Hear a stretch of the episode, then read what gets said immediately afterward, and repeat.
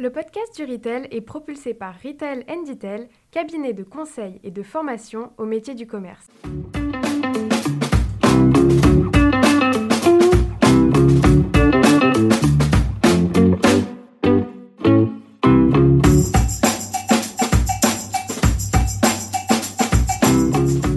Bonjour et bienvenue sur le podcast du Retail. Je suis Philippe Vincent, un des hôtes de ce podcast dédié au commerce d'aujourd'hui et de demain. Bonne année à tous, c'est tous nos voeux de bonheur. Numéro un peu spécial aujourd'hui car nous célébrons le numéro 100 du podcast du Retail. Autour de moi, Sylvain.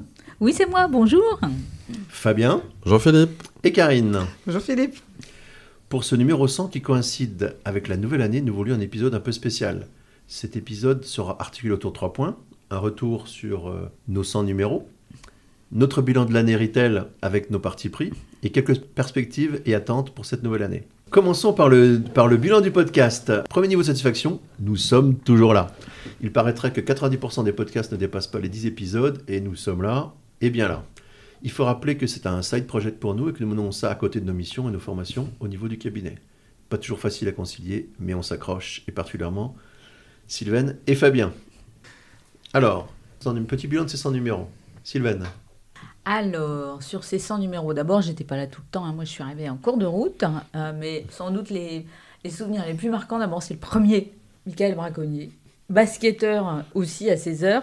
Et donc, euh, start-up, parce que les start-up, c'est aussi un sujet que j'aime bien. Michael Braconnier, bah, donc, sa start-up, c'était Super Voisin. Ils sont ensuite appelés Dilt. Et donc, c'est une start-up qui, qui propose une solution de serviciel. Pourquoi c'est un super souvenir bah, D'abord parce que ça a plutôt bien marché pour un premier, et puis surtout que j'ai retrouvé Michael deux ans plus tard. Donc sa start-up va bien, et je l'ai retrouvé au One-to-One de Monaco, où avec euh, le podcast du Retail, bah, eh bien, nous étions invités pour faire euh, une série de podcasts. Fabien? Alors moi, mes meilleurs euh, souvenirs du podcast sont surtout des rencontres, des belles rencontres.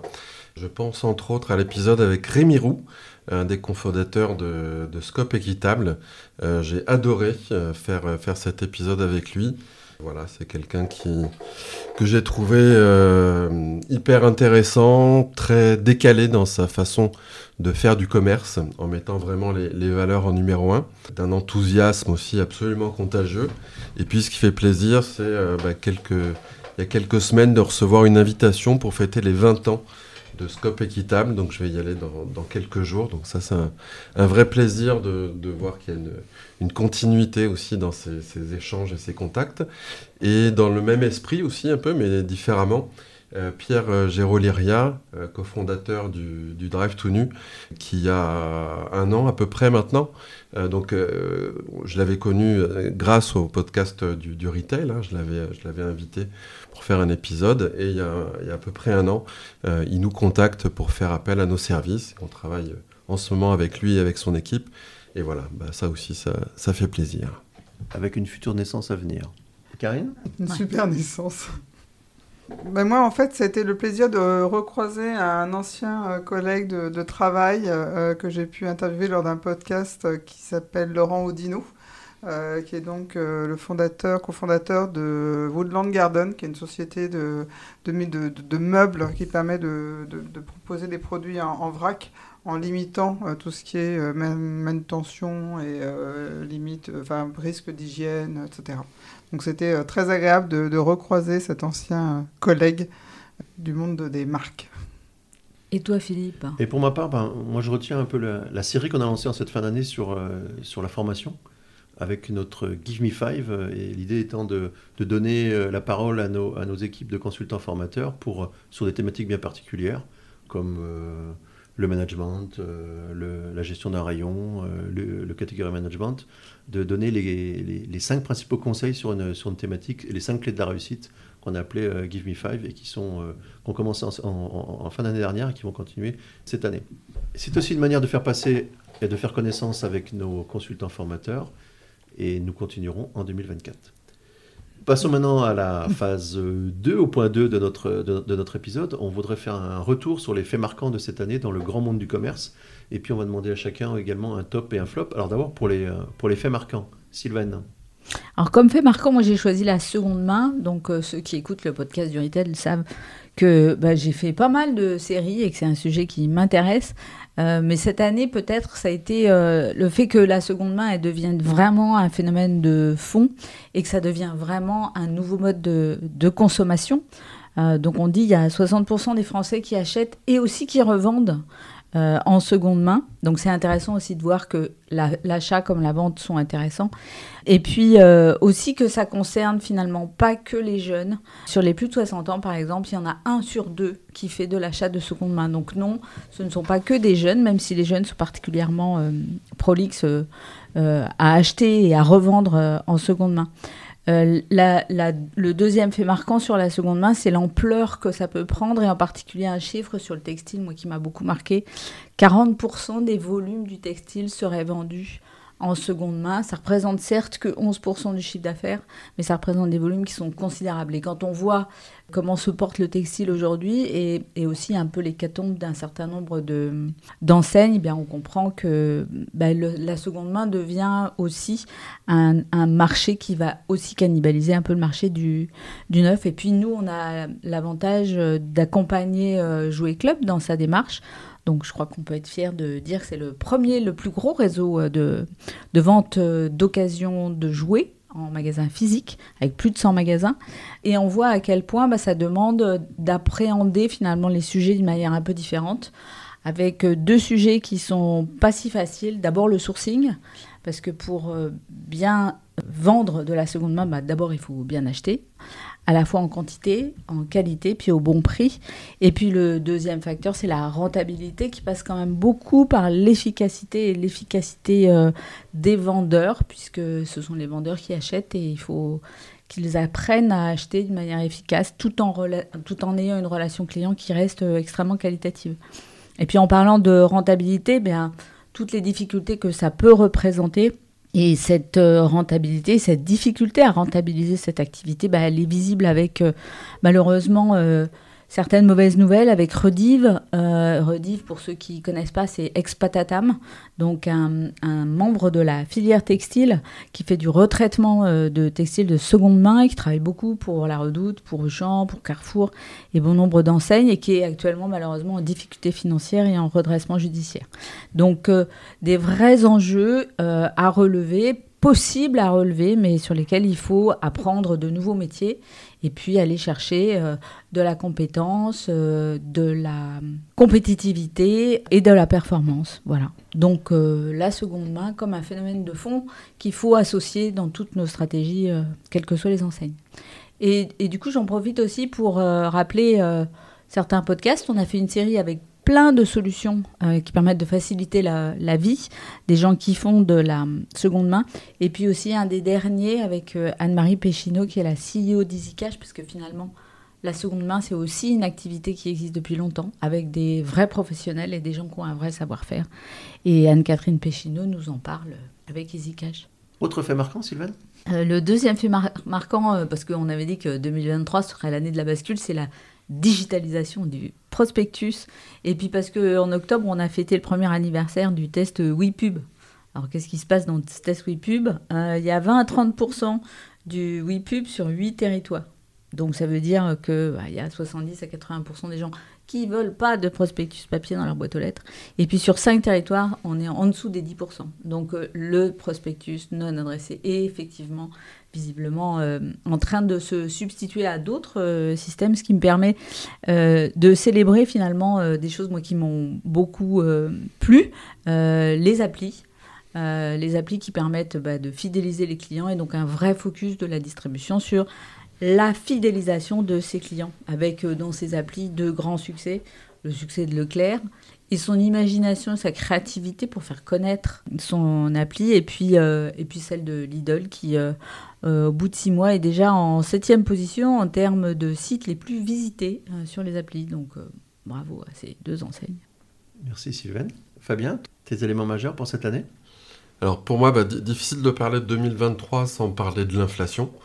Bon, c'est la deuxième année consécutive. On s'est retrouvé avec, euh, sur l'alimentaire, une inflation cumulée sur deux ans de 20%. Ça faisait quand même, je pense, une quarantaine d'années qu'on n'avait pas vu ça. ça chamboule énormément de, marchés, de comportements d'achat, avec notamment une, baisse des volumes, une descente en gamme aussi, une dévalorisation dans les, achats des clients. Puis aussi, on le voit au niveau des performances des enseignes, Leclerc qui a quand même sur 2023 connu des, performances, des croissances de parts de marché euh, absolument exceptionnelles et qui montrent euh, bah, qu'on est récompensé aussi quand on a un positionnement et une communication euh, qui sont clairs depuis des années et des années fait que Leclerc est, est clairement identifié euh, par les Français comme une enseigne, voire même l'enseigne la moins chère en alimentaire sur le marché. Et pour moi, le deuxième fait marquant, alors c'est parce que je suis particulièrement le, marché de la bio, comme vous savez, c'est que enfin, après une, année 2022 particulièrement difficile, début d'année 2023 euh, encore pas évident pour, euh, pour le bio. Euh, depuis le début du deuxième semestre, le marché spécialisé bio retrouve de la croissance en chiffre d'affaires. Alors, c'est pas encore de la croissance volume, mais en tout cas, voilà, il retrouve de la croissance en chiffre d'affaires. Et même s'il faut s'attendre à ce que le marché soit encore difficile, ça reste quand même une petite lueur d'espoir pour le secteur. Et Fabien, d'après toi, qu'est-ce que Qu'est-ce qui pourrait expliquer ce, retour à la croissance? Quelles sont les différentes actions qu'ont fait mener les enseignes?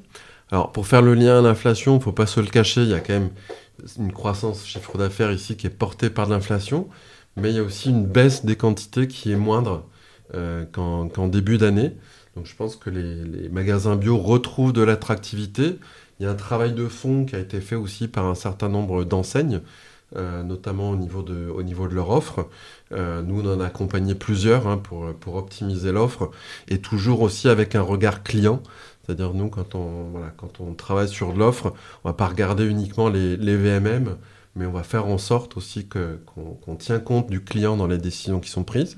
Et puis le dernier point aussi, c'est l'attractivité des, fruits et légumes en, magasin bio, euh, qui se retrouvent avec un très bon rapport qualité-prix par rapport au, conventionnel des, grandes surfaces. Très bien, merci. Karine? Euh, moi, ce qui, me, ce qui me marque sur l'année 2023, c'est un peu la, continuité d'une offre euh, de produits un peu plus durable. On avait eu le, développement du, vrac qui continue de, se développer, mais on commence à voir aussi des initiatives avec euh, des, suppressions de suremballage, d'emballage réutilisable, réemployable, etc.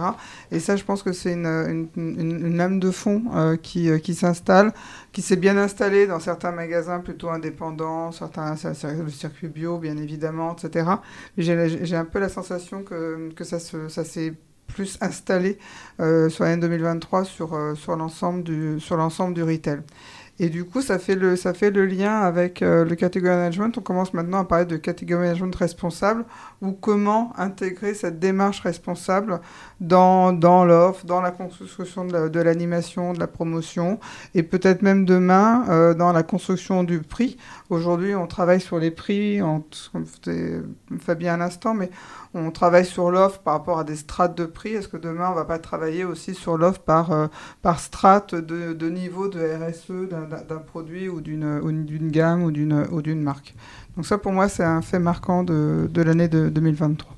Et toi, Philippe, ton fait marquant pour 2023 Alors, mon fait marquant pour moi, c'est le retour des grandes manœuvres de concentration dans la grande distribution, des enseignes historiques qui disparaissent ou sont en phase de l'être, ce qu'on appelle nous le, le, le Pac-Man, euh, bah, c'est déjà Carrefour qui reprend euh, Corail Match. Alors moi je suis un gars de l'Est, j'ai grandi avec ces deux enseignes que sont Corail Match, qui étaient des extrêmes, enfin qui étaient leaders, en tout cas qui donnaient le tempo sur le, commerce depuis une, trentaine d'années. Professionnellement, j'ai toujours été assez admiratif de leur professionnalisme, notamment au niveau des produits frais, et encore plus récemment sur le concept, euh, sur concept match, qui est un vrai, un vrai concept réussi. D'ailleurs, chapeau aux équipes, aux équipes de match et petit clin d'œil à Nicolas et Carole d'Essential Factory pour leur contribution à ce nouveau concept qui pour moi, est sans doute un des plus beaux concepts alimentaires de ces dernières années.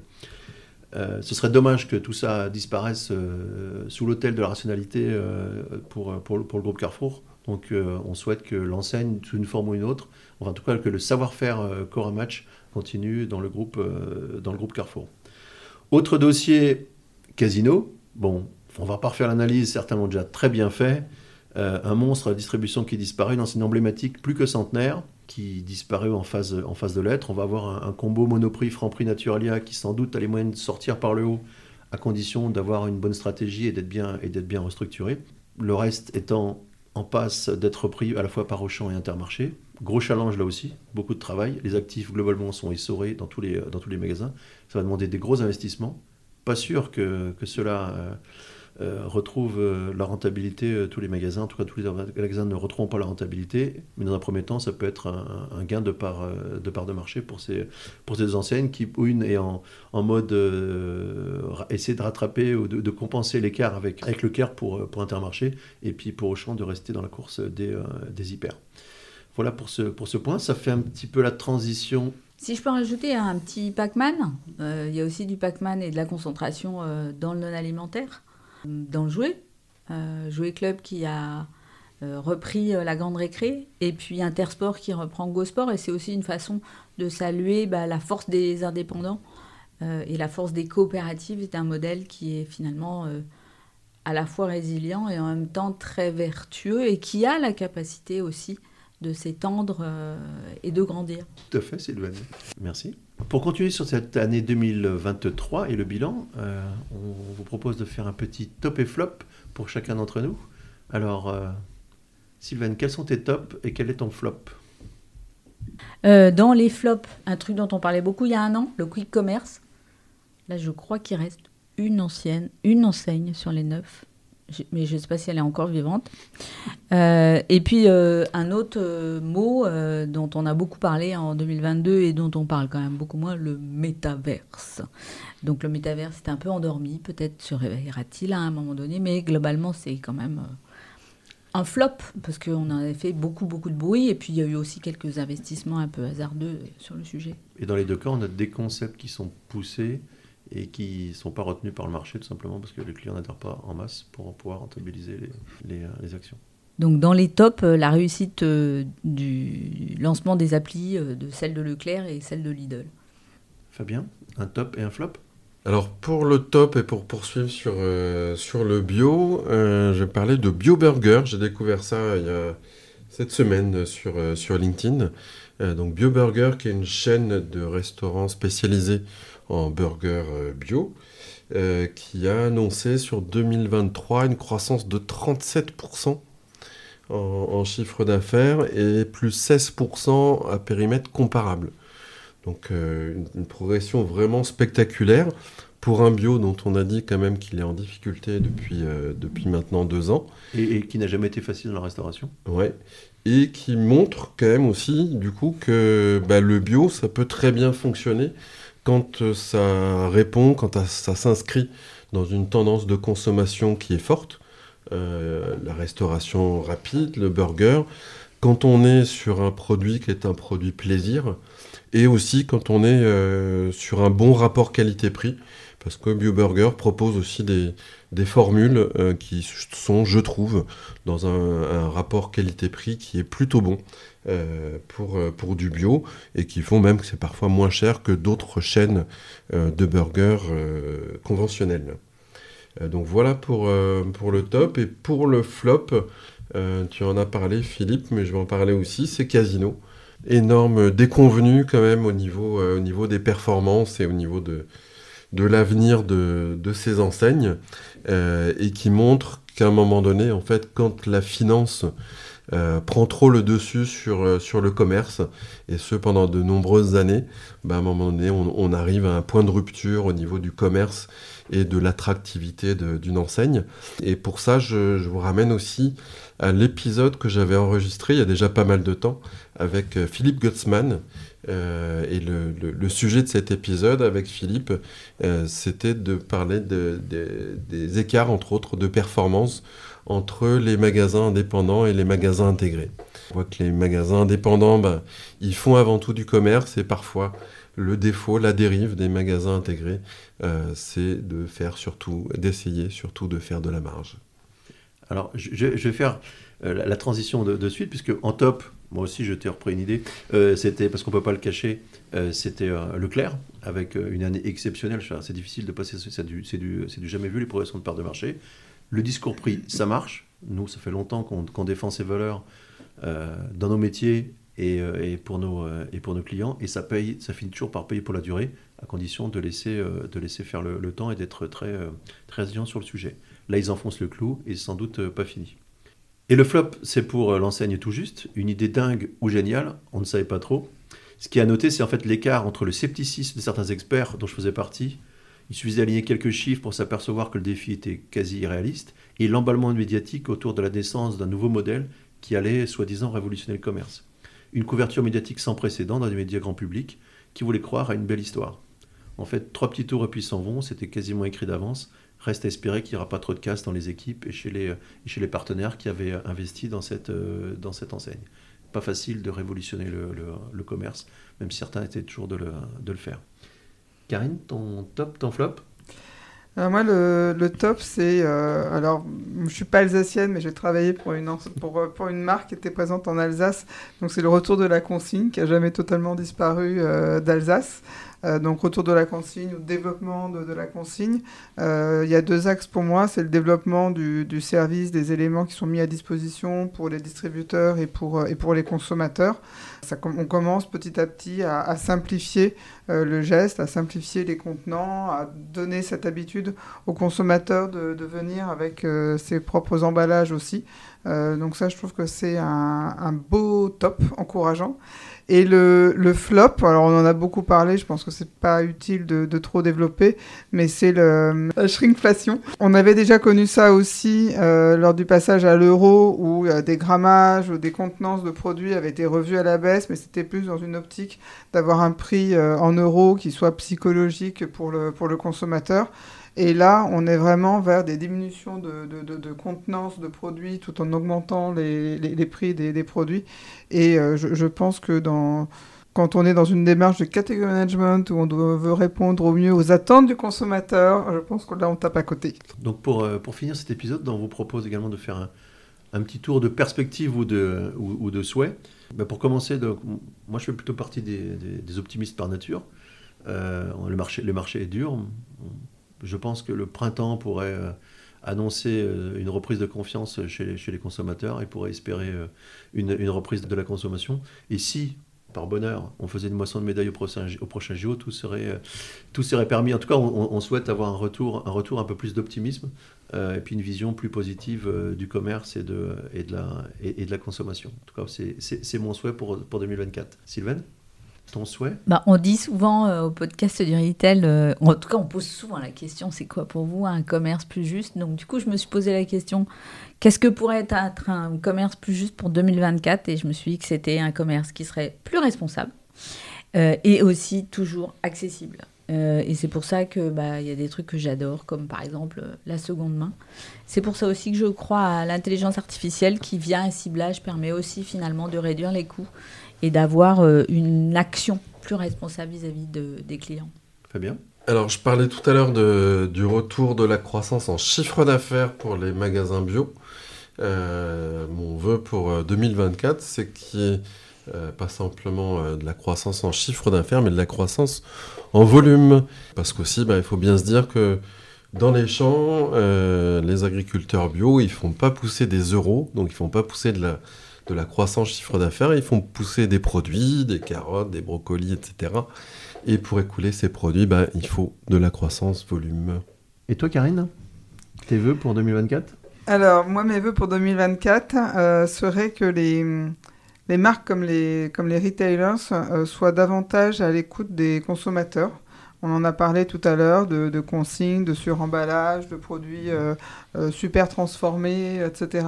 Et je pense que euh, si le, commerce se remettait plus à l'écoute du, consommateur, à ce moment-là, la consommation pourrait, pourrait repartir d'une manière plus juste. Nous arrivons donc à la fin de ce numéro 100. Très fiers d'avoir atteint euh, ce score. Euh, on vous présente à nouveau tous nos voeux de plaisir et de succès à tous nos clients, à tous nos partenaires et on vous donne rendez-vous pour le numéro 100, pour le numéro 101, pour le numéro 102 et ceci euh, jusqu'au numéro 200. À bientôt. À bientôt et bonne année Bonne année À bientôt. À bientôt Vous avez aimé ce podcast? Alors abonnez-vous au podcast du Retail, laissez-nous un commentaire et ajoutez 5 étoiles. Et retrouvons-nous sur les réseaux sociaux.